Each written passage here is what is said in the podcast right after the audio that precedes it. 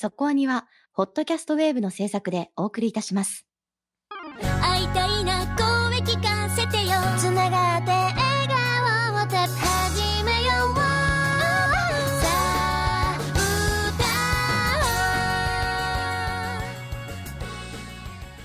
ディープじゃなくそこそこアニメを語るラジオそこアニそこアニ大型作品の予告第2弾が公開されましたねはい。11月11日公開になります「すずめの戸締まり」いろいろとスタッフ情報とかキャストもね明かされましたね。はい。うまいねって思うのは第1弾予告と第2弾予告かなり変えてきたじゃないですか、うんうんうん。まあもちろんねね。第1弾はちょっとしか出してないわけですけれどもおこういう物語になるの？というのがだいぶ見えてきましたよね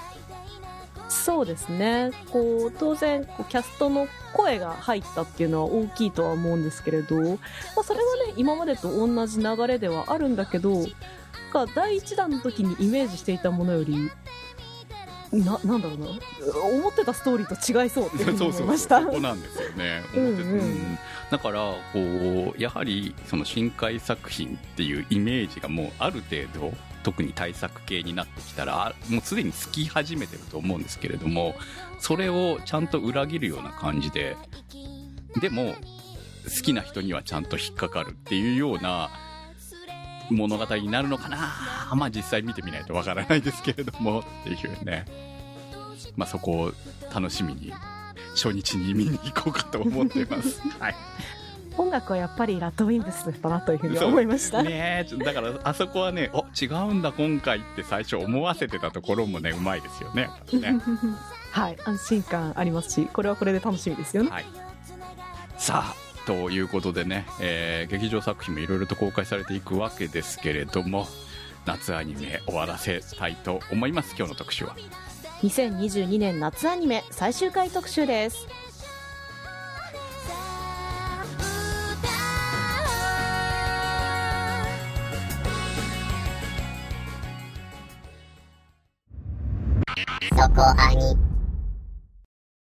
さあ、ということで始まりました。2022年夏アニメ最終回特集です。そこアニスタッフ視聴済み作品は16作品、投稿が来た作品は9作品となりました。今回も事前に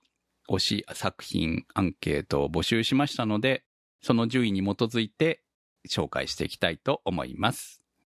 今回の第1位は、リコリス・リコイル。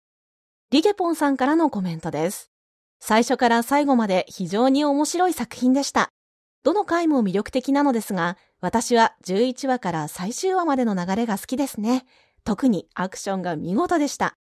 旧電波塔に駆けつけた千里のヒヤヒヤな鉄骨あたりから始まり、暗闇の中での真島との死闘。シャッターをぶち破って入ってきた滝名は王道ではありますが、かっこよかったですね。続く円空木も素晴らしい作画も相まってケレミたっぷりのかっこいいアクションがガシガシ決まっていく展開に大興奮でした。また、千里たちが存分に暴れられるように、くるみも含めた大人たちがお膳立てをきっちりこなす様も描いてくれたのが良かったです。オリジナルアニメで、しかもワンクールの中でこのらしさを獲得したのは大きいと思います。ぜひまたこのノリを味わいたいので、劇場版化2期を期待しています。はい。ありがとうございます。やっぱり最初は足立慎吾監督っていう名前がとても注目を浴びた作品だったんじゃないかなと思うけれども、本当に最初から最後まで絵の力っていうのをすごく感じる作品だったなっていうふうに思いました。やっぱりキャラクターの可愛さって大事ね。大事ね。こうんこはもうそうね。そうね、ほんとキャラクターが可愛いし、アクションがかっこいいって、もうそれだけで作品としてむちゃくちゃ価値が高いということを存分に示してくれたし、まあ、その可愛い女の子とかっこいいガンアクションというの？可愛い女の子にかっこいいガンアクションをさせるというのが多分これ、トップのね、最初にあったアイデアだろうなと思うから、それを活かす、えー世界観を作っていくっていう中で生まれたストーリーなんだろうなと思うので、本当にそれが大成功してたんじゃないかなっていうふうに思いましたね。うん。あとまあお話もすごい、あの、何、シリアスな部分もあるけど、要所要所で、なんですかね、緊張感をうまい具合に抜くみたいな、そういうなんですごく見やすかったっていうのも強いなって思って見てた、このアニメは。そうね、そこのバランスがすごく良かったんだよね。どっちもちゃんとあるじゃない？うん可愛いシーンもあるし、シリアスなシーンもある。まあ、それぞれのエピソードにちゃんとそれがそれぞれあるっていうのがすごくうまいなっていうふうには思いましたよね。ちょっとこう、真似したくなるポイントとかさ、私、あの、パンケーキ結構笑ってしまって。あの、うん、うん。あれはひ、あ、で、セリフもね、またいいじゃん。うんってこう、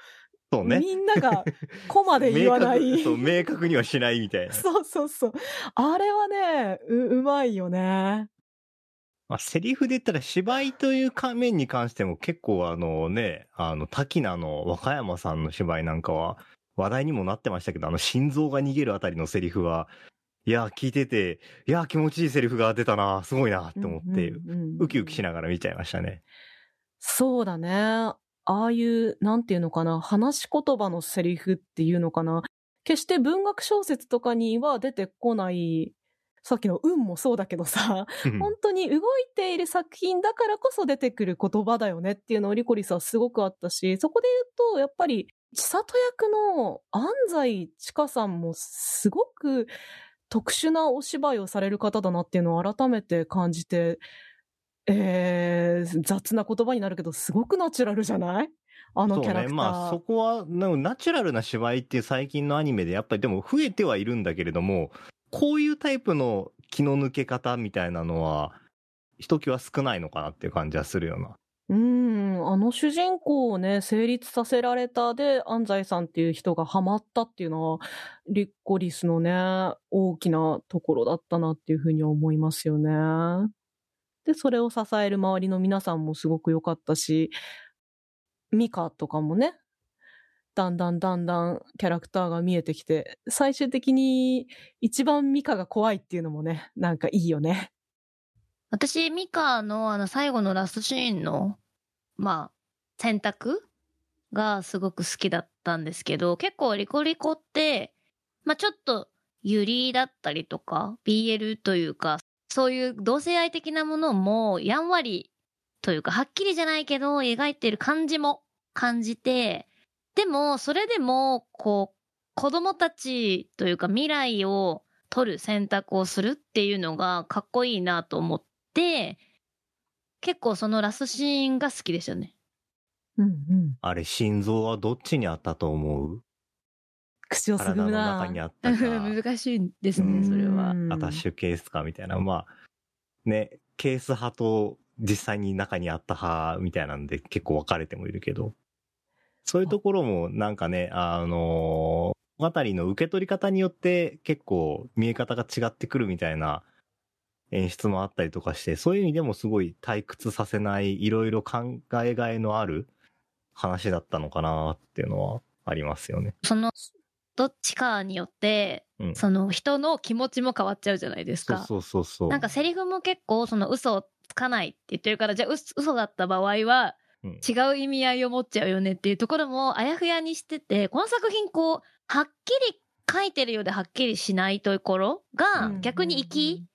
な感じがしてるなとは思いますね。本当に物語全体でどうぞ好きなように見てくださいねっていう提示の仕方がうまかったから、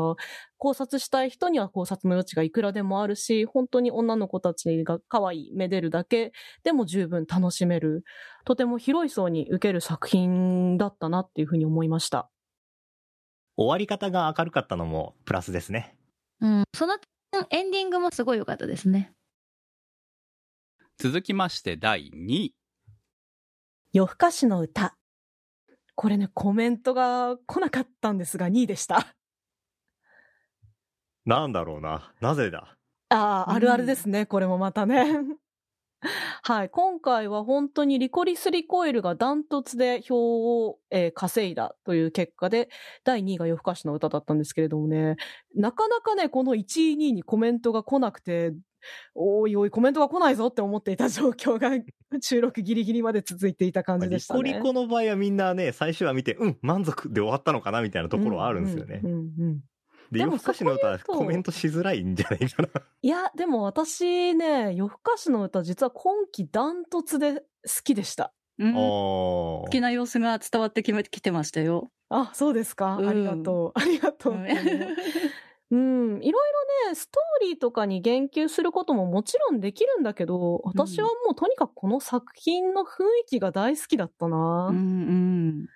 うん、本当に心地よくって、これからもきっと寝る前につけながら寝ていく作品の一つになるなっていうふうに思ってる。うん、なんか体がふわふわする感じで心地よいっていうのはすごく共感しますね。BGM とかもなんか浮遊感があるやつみたいなのも多かったしなっていうのもあるし、俺は見ててすごいいいなと思ったのは、なずなちゃんが最初1話の段階とか序盤だとうん。結構謎のミステリアスな存在で出てきたくせに、こいつ、深掘りされればされるほど、ね、あれ？この人、不思議ちゃんというかミステリアス要素なくない？みたいなところにどんどんどんどん降りてくるのがうん。ね、よかったでも、でもその割には夜の、あの、魅力夜中にふらつくとか、夜独特の魅力みたいなところが損なわれずにずっと話が進んでいくのは、結構不思議な感覚だなと思って。うん。なんでも、ミステリアスでも何でもね、ただの普通のお姉ちゃんだったっていうところに降りてくるんだけど、そこでね、ちょっとこうくんにカッコつけてたんだっていうところまで、人間臭さみたいなのが出てくるのがすごくいいなと思うけれども、それでもやっぱりなずなちゃんって吸血鬼で、ね、長い年月生きてる蓄積があるからこその夜の歩き方はやっぱ彼女にあるんじゃないの？ねいや、で、うん。これね、全話見終わった後でもさ、全然まあ解決もしてなけりゃ、ないうん。あの、なんかヴァンパイアハンターみたいな人まで出てきて、どうすんねんみたいなところはほっぽり出してるじゃないですか。そうね。その辺はもうなんか気になる人は漫画を読もう、この2期を期待しようみたいな感じで、まあこれは、作品の雰囲気を伝えられれば、もうこのアニメとしては一つ勝利してるってところがあるから、そういう繋ぎ方するのはうまいなと思って見てましたね。そうね。私がこの作品が好きっていうのは、もっとこう、広い言い方をすると、この夜更かしの歌の社会が好きなんだなっていうふうに思ってて、まあそれは、さらに言うと自分の社会とつながってる感が感じられるからそうなんだなっていうふうに思うの。だから別に何も解決しなくても、この社会も何一つ解決してねえし、ぐらいな感じで 思えるし、まあそういう共感するところがあったなと思うのは、なんかみんな少しずつ傷ついてて、みんな傷を負いながらもなんとかその場しのぎで癒して、また傷ついてその場しのぎで癒してを繰り返して生きてるよねっていうのをそこですごく描いていたし、そういう風に見ていくとね、本当私オープニングの歌詞が大好きで、また歌詞をね、おしゃれに出すから余計に好きでね。今季一番おしゃれなオープニングだったと思うよ、あれは。いやー、またあれも何度も見ちゃうだろうなその別に、誰、傷ついてとか、き傷がみたいな話って別に作品の中で言葉として出てきてないんだけど、それをこう、Creepy Nuts がね、っていうか DJ 松永の作詞力よ。傷が埋まってくっていうの、本当に作品の本質を掴んでるなって思ってね。うん、本当に私もこの作品にね、あの、その場しのぎの癒しをもらって、これからも生きていけそうだなと思いました。続きまして第3位。メイドインアビス、烈日の黄金郷。フェビさんからのコメントです。母の体内から生まれし世界の住人たち。その断りの悲しみを背負って母を返そうとするファプタ。それを見届けてきたブエコら、それぞれの生き様を見ていて、本当に切なくなってしまいました。できれば、ファプタがレグやリコの仲間になってくれれば嬉しいですけど、果たして。またエンディングのエンドレスエンブランスも毎話聞くたびに考えにふけってしまう素敵な作品でした。最後に第3期がアニメ化するのは原作の進行状況から早くても4、5年後になると思われますが、スタッフの皆様ぜひともお願いします。素晴らしい作品をありがとうございました。はい、ありがとうございます。圧巻の最終話でしたね。いやーもう毎週毎週ぐちゃみそにされましたね。ね、作品的に好き嫌いはあるとは思うんですけれども、うんこうもう圧巻と言っていいラストには、まあ1時間ですよね。うん。だったかなと。まあ、物理的な盛り上がりといい、精神的な盛り上がりといい、両方で攻めてくるって感じでしたからね。ほんとね。なんだろうな、その、まあ、映像的には、やはり嫌悪感ないわけじゃないんですよ、やっぱり見ててね。でも、それも含めて、訴えかけてくるパワーっていうのが、まあ、映像、音楽、演技、うん全部にあるなっていうね。これぞ、アビスの深淵なのかなと。やっぱりすごいですよね。あのーワンクールかけて感情移入をたっぷりさせて、じゃあその感情をどこで視聴者側に爆発させるかみたいなところの持っていき方はすごく上手だなっていうのもありますし。うん。だからなんかその、漫画原作のものをいかにこうアニメ化するかっていう部分で、当然その保管しなきゃいけないものがたくさんあるわけじゃないですか。えで、それが、あの、まあ、これ、アビスに関してはもう最初からなんですけれども、本当にいいスタッフに恵まれて、その予算も時間もちゃんと取った上で、まるでこう劇場クオリティで毎回のようにお出ししてくるテレビシリーズなのに。うんっていうことができた環境も素晴らしいなと思うんですよね。うん。まあそれだけ原作の段階でこれはっていう力を入れなきゃみたいなところがあったんだろうなと思って、うん原作は買うつもりでおりますが。ただ、押村区は、そのコメントもいただきましたけれども、その、早くても4、5年後？これもう早くて原作もの、進みが遅いということなので。そう、結構ね、もうほぼ、あの、追いついたという話なんで、今回、うん。次の階層には、まだたどり着いてないのかな？その手前ぐらいなのかなっていう感じみたいな。原作を読んでないからわかんないけど。はいっていう話なので、まあ、ストックがないわけですよね。うん。えでもまあ、アビスいいなって思うのが、まあ今回のブエコとイルミュイの関係もそうでしたけど、まああの、すごいドラマチックなところもあるんですけど、でも、前向きに、まあ前向きじゃなくてもいいな、後ろ向きでもいいから、とりあえず前に進んだところにそういうものが落ちてる可能性、見つかる可能性、巡り合う可能性があるよっていうところが、すごく魅力的に映るんだなって、どれだけ凄惨な話であっても。うん。まあっ、ていうところは毎回見てて、はまあ結局魂のね、物語なんだなっていうのを、あと、まあ、うん冒険の物語でもあるし、生きていく物語なんだな、まあ、たくさん死にましたけど、今回も。っていうような、あの、だからそこはちゃんと描いていくんだなっていうところがこの作品の凄さなんだろうなっていうのをね、毎回のように、えーひどいこともたくさんありますが、そう、えー。ひどいこともたくさんあるけど、うん。でも希望はあるし、みたいなそう。話になるじゃないですか。だから毎回見終わった後って結構、元気出て頑張ろうって思えるような話になってんのが、まあ、立ち悪いなっていう感じなんですけど。まあ、まあね、その辺はね、その、そううん、まあそうとしか言えないところが、この作品の凄さなんだろうなっていうふうには思いますね。途中の感情を、なんか負 負の感情でかき乱されるのも気持ちいいし、うん最後そういう前向きな気分にさせてくれるのも、それはそれで癖になるから、やっぱ見ちゃうんだよな、辛くてもっていうのがね、うんね非常に楽しかったですね。はい。まあ、あの、続きがね、作られるにしてもまだまだ先の話になると思いますが、少なくともここまで見ても、まあ、ね、そういう気持ちになれるような作品だと思いますので、ぜひ、こう、第1期から見ていただきたい作品ですよね。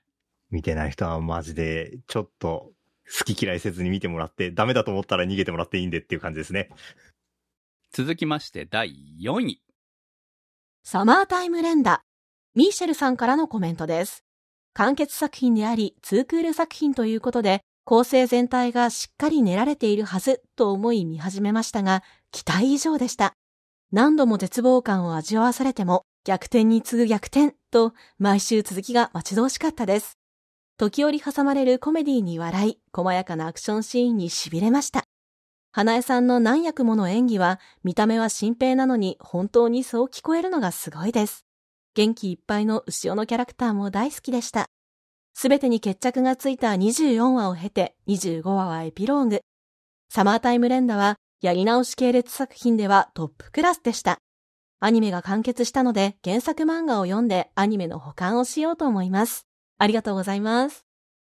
サマータイム連打は、さすがに結末の内容に触れると、面白くなくなると思いましたので、コメントから省きました。ああ、ちょっとね、うん。カットさせていただいておりましたけれども。これ、なんて言えばいいのかなこれもう、答えを言っ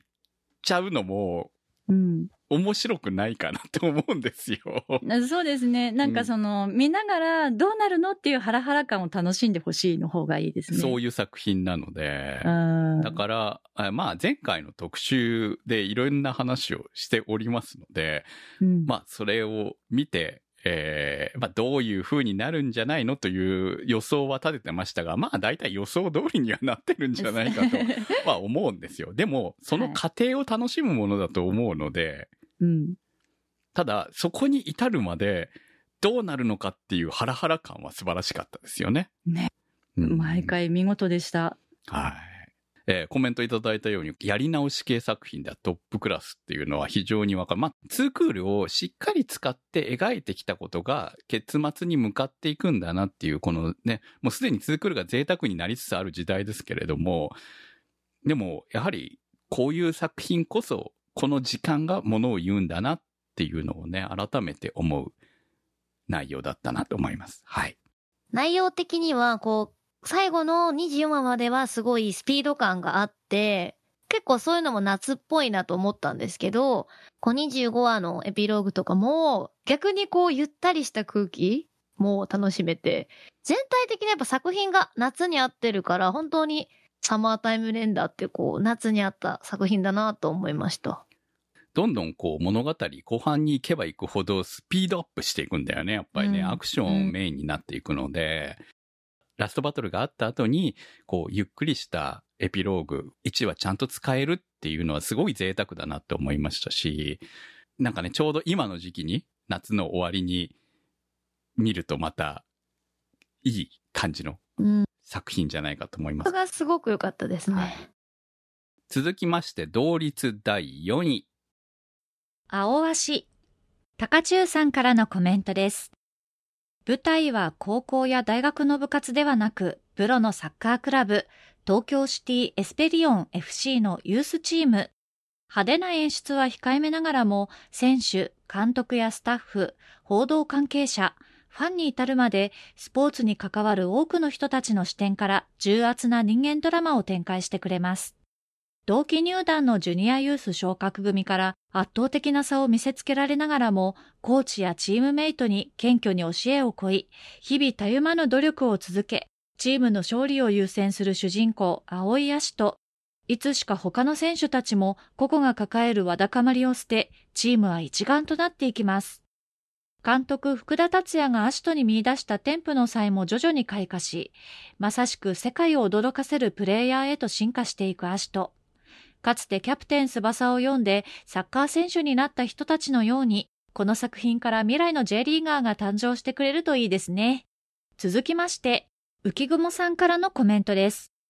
青足の面白いところは、主人公の青い足とが周りよりも個人技が劣っている点。そのため得点を決めるエースストライカーを主軸としたサッカーではなく、仲間と連携してパスを回して、どうやってシュートを打てる状況を作り出すかという戦略的なサッカーを描いています。テクニカルなサッカーを描く青足ですが、説明的になりすぎず、なおかつ、サッカー素人の視聴者にもわかるように見せてくれて、試合のシーンも面白く、一話一話があっという間に終わってしまうように感じます。また、私がもう一つ青足の気に入っているところは、ヒロインの花とアシトの描写ですね。試合が佳境に差し掛かったところで、応援する花とそれに応えるアシトの描写、花のヒロインとしての風格がしっかり感じられて、スポーツものの中で描かれる恋愛描写としてとてもいいですね。ありがとうございました。青足、コメント多かったですね。今回一番届いたのが、実はこの青足だったという。はい。NHK でやってたツークールアニメですね。夕方アニメ？はい。たまにこう話題が NHK の中で出てるのを見てて気にはなってたんですけれども、これツークールアニメだったんで、全く見てなかったんですよ。こんなにコメント来るっていうのはやはりすごく面白かったんだなと原作がですね、ビッグコミックスピリッツなんですよ、まず。はい。だからちょっとこう、少年漫画っていうよりかは大人向けあ漫画で、私も結構周りで面白いって言ってる人が多かったから、まあアニメ化するときに漫画一冊無料で読めたりするじゃないですか。はいはいはいその時に実はちょっと読んで、見られたら見ようぐらいに思って注目していたんですが、まあ NHK あるあるで一体いつやっているんだと思っているうちに 序盤を見逃すというね。まあそんな感じだったんですよね。だから本当見ればよかったなメジャーとかキングダムとかも、なんだかんだ面白いことも知ってるので、なんかそこにうまくはまっていったんだろうなと思います。これきっと長くなるだろうし、あの、コメントにも書いてもらってあるように、あの、パワープレイというか、あの、選手の個性重視ではなくて、あの、戦略っていうところもすごく惹かれるので、次のクールが始まるまでにぜひ追いつきたいなと思って、私、2話まで見ました。面白い。うん。あの、描写もいいですし、あの、コメントに書いてもらってあるけどね、ヒロインちゃんがね、確かに魅力ありそうなんですよ。で、ちゃんとこういうので恋愛進んでいくっていうのも、結構クムさん的にも、もう、なんか、良くない？いや、俺ね、今回、あの、投稿がこんなに来るって思ってなかったので、だからやっぱり投稿が来るのって後半、もうラストじゃないですか。うんなので、あの、全然追いつけなかったわけですよね。っていうのがそう、もうちょっと早く言って。そうそう。だったらね、でも、ツークールじゃんっていうのもあって、もっと早かったら、もうちょっと見れたかなっていう感じもね。いや、でも最近、あの、NHK アニメ、ネットフリックスに入れてくれるようになって、すごく助かってて、うん私ちょいちょい実はキングダム見てたりするんで、はい、追いつけたら追いつきたいなと思うし、やっぱサッカーって絶えないですね、原作っていうのもすごく思います。うん今期もね、あの、ブルーロックっていうサッカー漫画も結構注目されてる作品だなと思うし、うーん、こんなに人気作品だし、キャプテン翼とかね、不動のサッカー漫画がある中で、どんどん新しい作品が出てくるのは、やっぱりすごい題材だなっていうふうにまあどんどんね改めて思いました。そのアニメとしては、現実のその、クラブチームに近いような内容になっていってると思うので、より面白くなってるんじゃないのかなと思いますね。そういう意味ではね。はい。見てみようと思ってます。続きまして、同率第4位。エンゲージキス。セントマントナームさんからのコメントです。青互いを聞かなかったら2話以降視聴しなかったかもしれません。今季一番オープニングとエンディングにミスリードされたアニメでした。病んでる悪魔とダメダメ主人公じゃんと思っていたら結構ハードな展開に。悪魔の力を得る代償に記憶を捧げて誰も彼もがスクランブルな状態になってもどいつもこいつもメインキャストで島を守って、ふわふわした恋愛能で後味のいい最後。大満足でした。ありがとうございました。エンゲージキスはね、あの、シューですよ。やっぱり。あのさ、仮面さん、シューどうでした？最後まで見て。嫌い？やっぱり。あんまり好きじゃないね。あー、なるほどね。あの、女子から見て、シューに、あ、コロッといっちゃうかもって思わせたら、シューって勝ちだと思うのよね。で、私結構、シュー嫌いじゃないのよ。いや、嫌い、まあ、嫌いかまではいかないんだけど、うー。うんん。まあ、なんかクズを描こうっていうのはこの作品の一つのテーマにあるところで、それでも嫌いにならせないクズを作り切ったのは、ああ、やっぱりマルトさんって人間描くのうまいなっていうふうに改めて思いました。綾野さんとかもそうかな。うん、綾野さんね、負けヒロインだろうけど。綾野さんに感じてる、男子が感じてるのと同じような感じなのかな。それわかるかも。綾野さん全然できた人じゃないじゃん、この人。そうです、そうです、そうです。でも男から見れば、あ、可愛いなって思えちゃうんだよね、そこは。そう、そうなの。シューも可愛いのよ。あ、なるほどね。はいはいはいはい。うんうんそれはそうかもしれんわ。うんそれはね、すごく納得がいく説明。あ、本当？よかった。うん 今までやっぱりマルトさん当然こう、女の子をいっぱい描く作品を書かれてきて、うん私は冴えないヒロインをちょこっと見たぐらいなので、じゃあ買い物が何をという感じかもしれないけれども、やっぱり冴えないヒロインは男のあ主人公くんはそこまで、うん、私は好きにならんけどな、と思いながら見ちゃってたところがあったから、うーん、あ、やっぱり男の子でも描けるんだ、すげえっていうふうには思いましたな。うんいや、なんかね、僕は今回エンゲージキスがね、あの、期待してたところまではね、いかなかったなっていうのがちょっとあって、うんうんそういうのは、あのね、いや、めんどくさい女ばっかりしか出てこないから、そこはいいんですけど、ちょっとね、昔の女シリーズがですね、綾野さんにしろ、シャロンにしろ、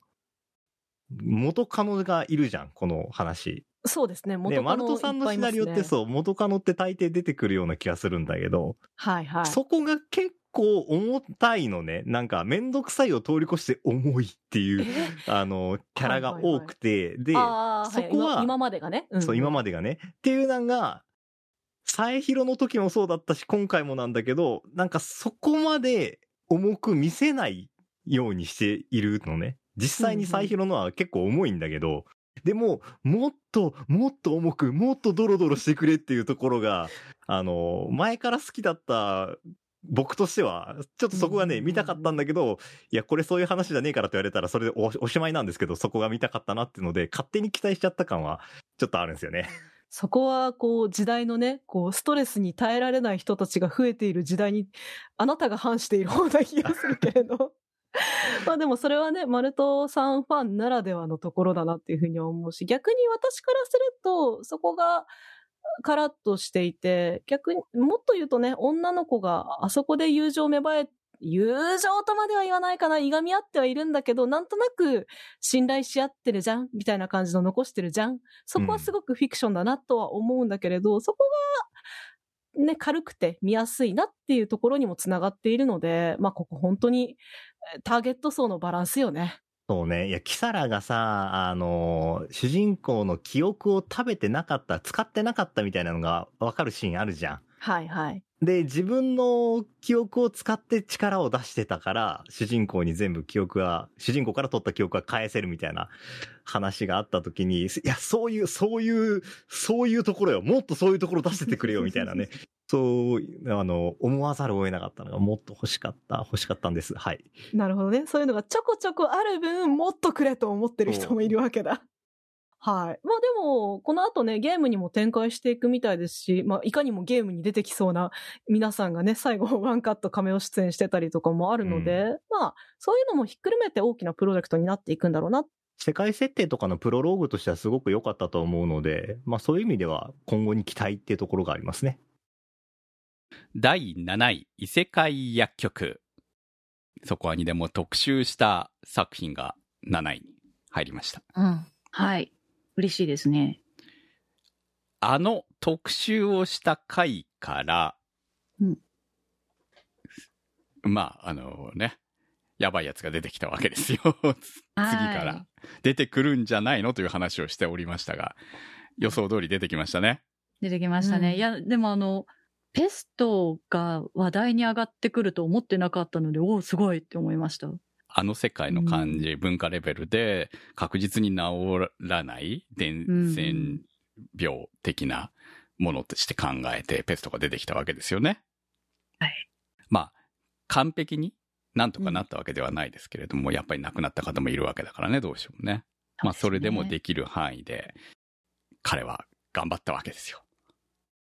なんか作品見てて、うん。すごい医療って薬が良ければいいわけでもないし、お医者さんがいるから助かるわけでもないんだっていうのは、特に最終話のそのペストのお話を見てて思いましたね。なんかやっぱ協力的じゃないと助けられる命も助けられないんだなというのは見ていて一番感じるところでした。まあ、それは現代に置き換えても言えるんじゃないかと思いますしね。そうですね。だから今の時代がよ余計にうん。感じる部分はありました。やっぱコロナっていううんこう、まあ未知の病というか、ちょっと今までなかったものが流行った後の世界、まあ今も流行ってますけど、はそういう世界なので、まあ思うところはありましたい。いね。ろいろね、やっぱりね。うんうんこの異世界薬局に関しては、思ってた以上にちゃんと医療に向き合っている内容だったし、まあ、それだけではなく、そのファンタジー的な面白さというものもちゃんと取り入れて、まあ、ワンクールの作品として考えたときに、一番盛り上がるところを最後に持ってきて、えー解決するというところで、えーまあ原作が続いてる作品ですからね。まあそれでも、あの、一山ちゃんと終わらせて、アニメとしての一つの物語を終えるというところでね。えーまあ特集してよかったなと思わせるような最終回だったと思います。続きまして第8位。異世界迷宮でハーレムを。おいでやす小田氏春さんからの投稿です。迷宮を主軸とした世界設定の重厚さや練り上げられたストーリー、人間相手のハードなバトル展開に引き込まれました。異世界転生ものの運びとして冒険心をくすぐられて楽しませてもらいました。嘘である。この男、ロクサーヌとミチオの無夫婦なハーレム生活に興奮していただけのドスケベである。まだ未見の紳士は、ぜひ ATX 版やパッケージ版の超ハーレムバージョンを見てほしいものである。一つ残念なのは、ロクサーヌとセリー以外は顔見せ程度だったこと。ぜひ、奇跡の2期を絶望最後に三上しおりさんはマジ天使。ロクサーヌを体当たり演技した役者魂に感服しました。ありがとうございました。これは、サイド B で一度話題にしたことがあるんですけれども、まさに異世界薬局特集のサイド B で話題にしましたね。あ、はい。はい。まあ、あの、基本、エロでした。基本というか、それが全部みたいなところはね。うん。アイデンティティなところあるから。まあそうですよ。基本ね、ハーレムだからね。ハーレムしてたかって思いますけどね。本当これね、もうね、最後のあそこでハーレムになるのずるいだろ？ギいやャグだよ、あんなの。まあギャグだから、この作品ね。ギャグだから、まああの、最終話で、いやー、まさかね、ハーレムじゃないよねって、まあ、ずっとロクサーヌしか出てこなかったのでね。うん。ももう、毎話毎話、ノルマのようにロクサーヌのベッドシーンがあるっていう。もう仕方ないじゃないですか。これはもうそういうテレビつけたら、ああ、始まったわ、みたいな。うん暴れん坊将軍かな、みたいな感じになりますけど。まあ、暴れん坊将軍みたいな作品でしたね、本当にね。うん安心して見れるという意味では一緒ですよね。うんうん、そうですね。はい。まあ、あのー本当に最終話で、えーハーレムになるっていうところが、いえ、このね、2期はねえなっていうところ。2 期出したからいいだろ的な感がありますよね。はい。まあ、それも含めて、このね、こういう作品だなっていうところで、えー非常に笑えて、えー笑えてエロい作品でした。続きまして、同率第8位。紙くずアイドル、直輔さんからの投稿です。疲れも吹き飛ぶような楽しい作品と毎週向き合えた、最高の2ヶ月でした。特集での作品自体がまるでアイドルの言葉にも納得です。作品や人、物を押すことの真髄、閉じた完璧さをめでるのではなく、足りない部分、時に立ち止まり停滞し、進化変容する途上の様も、すべて魅力として感じられる存在。これが尊いという感覚なのか。2期があると嬉しいですが、ファンの掛け合いも大好きなので、ジングス推し5人、豚貴族トリオ、弥生さん、ほっかむりさんの役を演じられたままの最終話コメンタリーなんて聞けたら最高です。あと、ほっかむりさんには、ジングスの曲を聴くたび、例のツッコミ解説が脳内再生されてしまう件の責任を取ってほしいかな。ありがとうございました。紙くずアイドルも特集した作品です。もうすでに最終回を終えておりましたので、まあそれでもね、やはりこうランキングに入ってきたということで、もうね、特集でね、散々語ってるので、そうですね。まあ、特集きっかけでもしかしたら、まあ、見ていただいて、まあ、ランキングに入ったのかもしれないなとちょっと思えるランキングだったので。そうですね。うんう。ん。あの、見てなかったことを後悔するぐらい面白い作品なので、えーぜひ配信、あの、配信ちょっとね、あの、偏ってるんですけれども、その配信サイトで見られたら、ぜひ、10話までなんでね、この作品ね、とても見やすいですとて。も見やすいので、えーよかったら見てください。本当に作品自体がまるでアイドルです。はい。ここからはランキング外となります。オーバーロード4、サブレイ鎌倉さんからの投稿です。最終回は2018年に放送された2期からの伏線がようやく回収され、まさにラナー王女の独壇場といった感じでしょうか。特にクライムに対する歪んだ愛を語った後、狂気に満ちた表情を浮かべ、いきなり歌い出す姿は圧巻です。4期に入ってからはジルクニフ、ザナック、ブレイン、クライムと多くの人間キャラに見せ場が与えられましたが、ここまで活躍したのはラナー王女が初めてではないでしょうか。もう人間じゃないけど。ありがとうございました。相棒の4期。どうでした？面白かったんですけど、はい。いやーちょっとね、ダイジェストかなってぐらいに展開ちょっと早すぎなかった？あのですね、私は原作を読んでいるので、原作を読んでいるものからする限り、まあ、あの、良いアニメ化だったな。とか、全クールに比べて、あの、作画も良くなってましたし、っていうかそう、ですね。全クールがちょっとひどかった感じがあったので、まあ、期待しすぎた感もありましたけどね、ああいうなんかでっかいシーンとかそう特に。そうそうっていう部分があったので、ちょっとやっぱりね、あの、残念だったかなっていう感じはあったんですけど、まあ今期に関しては、あの、非常に満足のいく映像だったかなとは思うんですけれども、まあただね、わかんないんじゃないっていう風にわかんないのもあるし、展開早いからもっとこのキャラクター見たいのにっていう各自の持ち場、あのー、今なんでどうなってるがのみたいなところ分かりづらくはあるよね。そう。うんいや、ぶっちゃけね、もうね、あの、キャラクター好きだから、あのー何が起きようが、キャラが動いててくれれば、喋ってくれればいいみたいなことも、そういう面もあるんですけど、はい。それにしても早すぎて、もっと聞きたかった、もっとこのキャラの芝居見たかったなってところがすぐ終わっちゃうから、はい次、はい次ってなっちゃうから、そこがね、僕は不満といえば不満でしたね。面白かったけどね。まあ役者もね、いい人たち使ってますからね、っていうのもあって、ちょっと、まあもったいない、本当はこの中だけでも2クール欲しいぐらいの内容なんですよね。そうですね。正直なところ言えば。僕も見た感じ、あの、ツークールあればもっとたっぷりやれたんだろうにって思って、なん、なんでって思いましたようね。ん。で、しかも、途中、時系列的に途中に入る西王国編が劇場版になるということで、これまたわかりさんに確認しましたもんね。はいあの、あそこで西欧国のことうんぬん言ってたのが、あそこが今、劇場版が入る予定のところなんですよねって話しましたもんね。そうなんですよ。だから、それ多分、何も考えずに見てたら分かんないと思うから、気づかないまであるよ、あれ。そう。気づかなくても、まあ問題がないぐらいの飛ばし方をしているんで、でも、あそこに西欧国編が入るから、つながる話もないわけじゃないので、いや、まあね、ちょっと今回のそういう構成に関しては、うん、親切ではないなと思いました。たっぷりやってほしかったなってのがね。もったいないなとは思うそう。ストーリーとしてもほら、人気キャラクターがどんどん、まあ人気キャラクターなんか知らないけど、俺は好きだったキャラがボリボリ死んでいくから、そうですね。あーまあ、寂しいっていううんなんかね、もう要するに原作の終わりに向けて、アニメも終わっていく流れみたいな感じに見えますので、あまあ、ただ原作も。合わせて終わるみたいなねうんまあ、まだでも原作もまだ、あと2巻で終わるのかなっていう風な形なので、でも結構ねうん、追いついてきてる部分はあるので、えー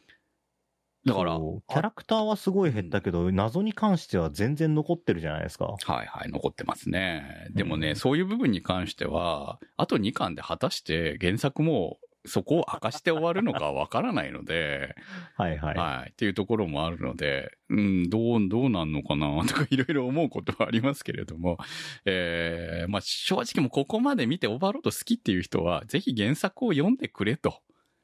そうですね。オーディブルもあるからなう。ん。で、読んだ方が確実におも、より面白いと思いますっていうしかもう言えないなと。で、多分この流れでいくと、その、読んでない人には分かりづらい流れがもう、どんどん出てくるんじゃないかなって思うただまあ、みアニメから入ったぜとしては、アニメを見た後で原作を見たいなというのがあるので、で、そうなってくると初めてストーリーの展開を知るのはアニメになるわけじゃないですか。そうなんですよ。そこのね、感動はたっぷり味わいたかったなというのはちょっと、ちょっとあるよね。まあ私もアニメが好きで原作を買った派なので、まあそこの気持ちはすごくわかるんですけど、まあ、んなんでこんな作り方になってるのか正直わからないですよ、私も。うんもう少しこう、し親切というか、あの、まあね、あの、メイドインアビスとまでは言わないですけれども、まあ、同同期に同じね、同じタイミングでやってるやつにすごいのがいたからな。そうなんで、そこまでは言わないですけれども、もう少しこう、ストーリーを丁寧に追う感じの物語だったら、もっと、ね、好きに、いや、好きになれるのかなまあ、結構な、ハードめな話じゃないですか、言ってしまえば。そうですね。っていうところもあって、こう、ね、まあそういう意味じゃこのぐらいのスピード感の方がいいと思われたのかなとかも結構難しいな。いやでも最後のアインズ様のセリフとか日野さんの芝居を聞くと、いやもうこういうのはもっとたっぷり聞きたかったなんてあの、私は満足しているよみたいなあのちょっとあれは演技ですからね。ね、うんでも若干虚しさがあるみたいな、ああいう塩梅の芝居を聞けるんだったら、もっといっぱい聞きたかった、ゆっくりためを作って聞きたかったっていうシーンがいっあれ悪役ムーブです。からね。ただのね。そう。あれ趣味なんでしょ？そうです、そうです。あれは悪役ムーブをしただけですからね、別にね。あ本気で言ってるわけじゃないんですよね、あれはね。うんあれはモモンガさんの趣味なんですね。そうです、そうです、そうです。久しぶりに悪役やれてよかった。いや、お前十分悪役だよっていうところもあるんですけどね。はい。ラナが踊ってるシーンはアニメオリジナルなので、まあそういう部分はね、アニメになってよかったなっていうところはありますね。ラナーとかもね、すごく、まあ、あの、まあ予想通りの展開ではあったんですけど、はい当然。ただでもまあ、もっとえぐいところが見たかった。でも地上波だと難しいんですかね。ん毒とかもあれでしょ？個人に壊してたってことでしょあれ。そうですね。あの、カルマ的な問題で、えーラナー最終的にインプに落ちますから、まあ自分から自ら落ちるんですけれども、うん。うん、まあそのために、ね、カルマ値というのを下げたか、下げる必要があったので、囲った子供たちを殺したわけですよね。でもまあそれを映像として出すか出さないかはまた別問題そう。ね。3期のワーカーよりも完全無欠に無実の人だわけじゃないですか、被害者が。まあ、ワーカーは自業自得の部分も若干あるのでそう、まあ、かわいそうで、あれもかわいそうなんだけど、ね。あれも気の毒でしたけどそうなんで。す。でも、個人の子なんて本当に何、何にも悪くないってそうことですよね。何にも悪くないんだけど、自分、最初からそれを狙ってやってるんで、どんだけラーナーが悪なのかっていうところもね、あるわけですけれども。だからラーナーの描き方はね、結構、慎重にならざるを得なかったみたいな。難しいと思うし、でしかも、本当は尺があればもっとラーナーのヤバさを描いていけたんじゃないのかなと思うんだけど、この辺もね、まあその辺はだから、さっきくむさんが言ってたように小説読んでくれっていうことなんですかね。うん、とこかなって思いますね。だから、け結構いろいろなキャラクターが出てきたんだけど、あれどうなったのみたいなことも多かったと思うそう。いい声のする狼とか、なんかね、もうあれで終わりですからね、一応ね。全然出てこねえし、みたいな。そう。っていうところもあるので、まあそういうこうね、小説だからこその面白さもあるなと思いますし、それをアニメ化で、こう、ね、尺が短いと仕方がない部分が出てくるのかなっていうところが、まあある種残念ではありながらも原作ファンにはまあまあ、今期は満足かなっていう感じのね、難しいところですね。じゃあもう劇場版に期待ですわ。劇場版はやばばいですよ。多分。なんか原作の段階でやべえやべえって聞いてるんで、はいはい私僕はとても期待しておりまはいす。。もう映像化できねえだろうと思ってたら映画でやるんだっていうところがね、何デミウールゴスは活躍するんですか？うーん、そうですね。な、うん、活躍しますよ。今度は活躍します。はいはい。じゃあ楽しみにしてます。R 何になるのかなっていうのが気になりますね。デミと故郷しなので。続きまして。ぶっちぎれ。笹メガネさんからのコメントです。ただの新選組ではない、史実とは全く違った別のものが替え玉として活躍することで、本物の新選組に囚われることのないケレン味をうまく表現しているなと思いました。興味深いと感じた点が複数あり、まずは幕末の時代でありながらも、かの有名な坂本龍馬がセリフの中だけの登場のみで、劇中には一回も出てこなかったことに驚きました。次回作があれば、一番星と龍馬が出会う話を見てみたいものですね。もう一つ気になった点は、一番星の弟の月との死をもって最後の敵を倒す展開。罪を償いながらも生き続ける終わり方なのかと思ったのですが、最後は母親と同じ行動をもって強さとは何なのかを証明する姿には心を打たれる反面、自己犠牲の物語のあり方についても考えさせられましたね。あと、見どころの一つといえば、浅沼さんが演じる桂小五郎です。桂の時のかっこいい姿はもちろんですが、芸妓の育千代として変装している時の姿も、これまた美しく、はんなりとした京都弁は一丁の価値があると思います。はい、ありがとうございます。カツラかっこいいよね。めちゃくちゃ大好きでした。あいつが一番ずるいよな。うん。うん、色っぽいしさ。いや、そこでね、恋愛描くのかよっていうね、ずるさあるよね。いや、そうですね。もう、甘々です。大好きだったな。甘々ですね。確かにね。うん。はい。あの、この作品はもう、すごいお決まりのセリフが毎回あったりとか、わかりやすい展開で、あ、やっぱり悪悪役あいつだったな、みたいなのって、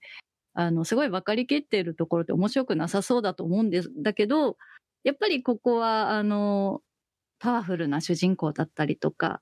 あとコミカルなキャラクターがすごい魅力的だったなっていうので、私は前はすごく楽しんで見てました。まあ、やっぱり王道をやりきるっていうのは、もうそれだけで、まあ、王道っていうのは面白いから王道であって、うん。まあそこにね、既視感はあれど、本当にキャラクターがみんな立っててね、よかったよね。ねもう繰り返すようだけど、ストーリー王道に加えて、新選組だってこすり倒され まくったキャラクター像だと思うけれど、まあそこにね、こう新選組が最初から死んでしまって、替え玉で入る奴らっていうね、荒くれ者たちっていうところもうまく使えていたし、それぞれのね、あの、カラー分けしていて、役割分担もうまくできてて、みんな、うん、すごい面白いキャラクターばかりでしたね。ねなんか、桂も、あれ、これは悪役になるのかなって思ったけど、いや、いい人でよかった。うん、どうなんでしょうね。続きがあると 敵に回っちゃうのかなとか。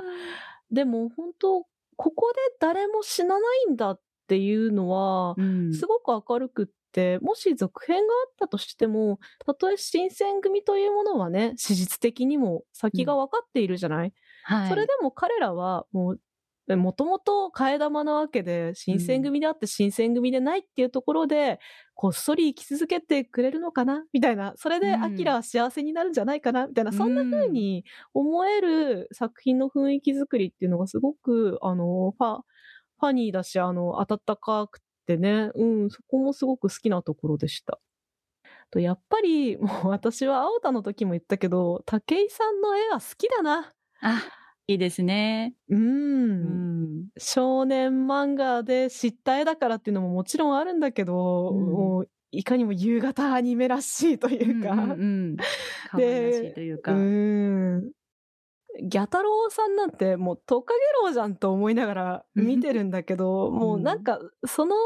トカゲロウが見えてくるところも含めていいなっていう。あ、うんでもそれはね、同じだな。新選組もさ、後ろに近藤勇とか土方っていうキャラクターが見えてるから、そこに重ねて楽しめるっていうのもやっぱ面白いじゃん。はい。からね、一番星と咲夜がさ、うん近藤と土方っぽい関係性になってる気がするって勝手に保管してる自分がいるみたいなね。うんうん。そうだよね。近藤さんってそういうキャラだよねっていうのがちょっとわかりますもんね。ね、うんそういうキャラじゃないかもしれないのに、なんかそう思っちゃうっていうのもさう、んううん。ん、新選組をこう、こすり倒されたからこそっていう効果をうまく使ってるところだったかもしれないね。うん確かにそうですね。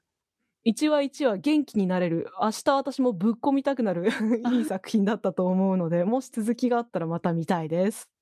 続きまして、連盟空軍航空魔法音楽隊ルミナスウィッチーズ。B さんからのコメントです。ウィッチだけど戦わない。歌って踊ります。この無理難題を形にするのは大変で、発表から4年かかったのは新型コロナのせいだけではないと思います。出来上がったのは佐伯昌司さんらしいワールドウィッチーズを広げる作品でした。求められる能力がなくても無価値ではない。自分の立ちたい場所に立っていいんだというメッセージは温かかったです。嬉しかったのは街遊びが行われる徳島の水際公園。そこで披露したファーストシングルを最終回のサブタイトルと挿入歌に持ってきた上で、サブタイトルに出てくる星がそれまでの9個からグレイス隊長と卒業してしまった3人を加えた13個になっていたところですね。みんな忘れてないよという強いメッセージでした。はい、ありがとうございます。以上コメントをいただいた作品でした。続きましてスタッフおすすめ作品です。今回は1作品紹介したいと思います。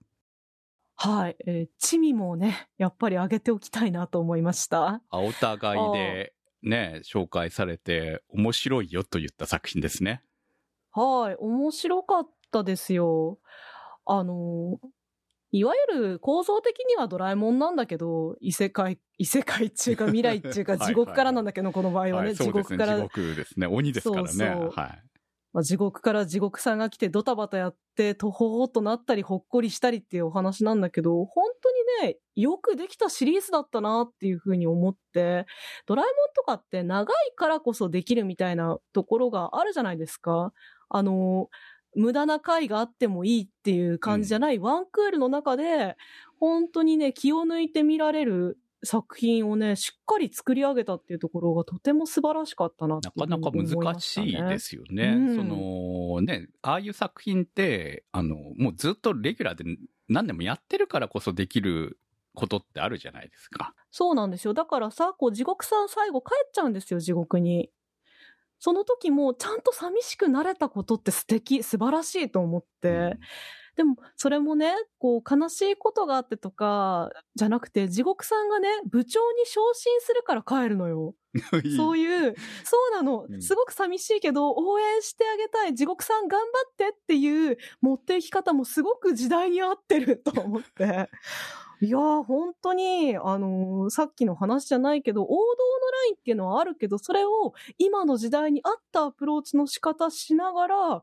できるんだなーっていうのをね、技ありってすごく思って、チミもすごい、私はね、うん、そこのね、スキル、テクニカルな部分をとても評価したいなっていうふうに思って。まあ、2期もね、やろうと思えばいくらでもできる感じですよね。できる左遷されて戻ってくればいいだけの話ですよあ、あのね、あの、もっとネタバレしちゃうと、地獄さんちょっと帰ってきたんです。あの、実はね、はい、あの地球、地球支部のね、部長だったからね、帰ってきたんですよあーな。るほど。そうなの、もうそこら辺も含めてよかったし、本当ね、あの、ちっちゃい地獄シリーズとか超好きで、ほんとしょうもない地獄いっぱい紹介してくれるんですよ。でもなんかそれをもってね、あ、なるほどね、もうこの世って地獄なんだなっていうふうに認めていくという安心感、それが癒しにつながるんだなというふうにすごく思ってですね、私は今期は夜更かしの歌とチミモでとても癒されました。はい。まあ、こういう表し方もあるんだなと勉強にもなったし、ただただこう、かなへいさんの絵にも癒されたいいシリーズを紹介してもらえてよかったなと、皆さんありがとうございました。はい。ということで、えー今期も投稿、アンケートありがとうございました。今日の特集は、2022年夏アニメ最終回特集でした。そこアニサポーターズ募集。そこアニの運営を応援していただくサポーター制度。そこアニサポーターズ1週間1ヶ月のチケット制で応援していただいた方のお名前を番組内でご紹介いたします。好きな作品の特集に合わせてのスポット応援も大歓迎。チケットはそこアニ公式サイトからご購入いただけます。サポーターの皆様には毎週特典音声「そこアニサイド B」をプレゼント。